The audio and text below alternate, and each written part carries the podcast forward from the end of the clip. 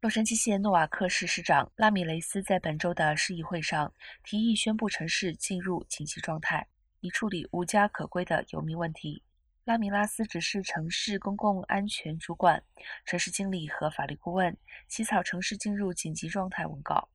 并在未来的会议上提交给市议会批准。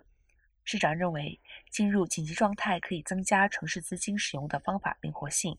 减少监管障碍，并可能执行强制措施。针对乞讨、游荡、在购物中心扎营等。根据洛杉矶无家可归者统计局的统计，从2020年至2022年，诺瓦克市的无家可归者人数几乎翻了一倍，从168人增加到了311人。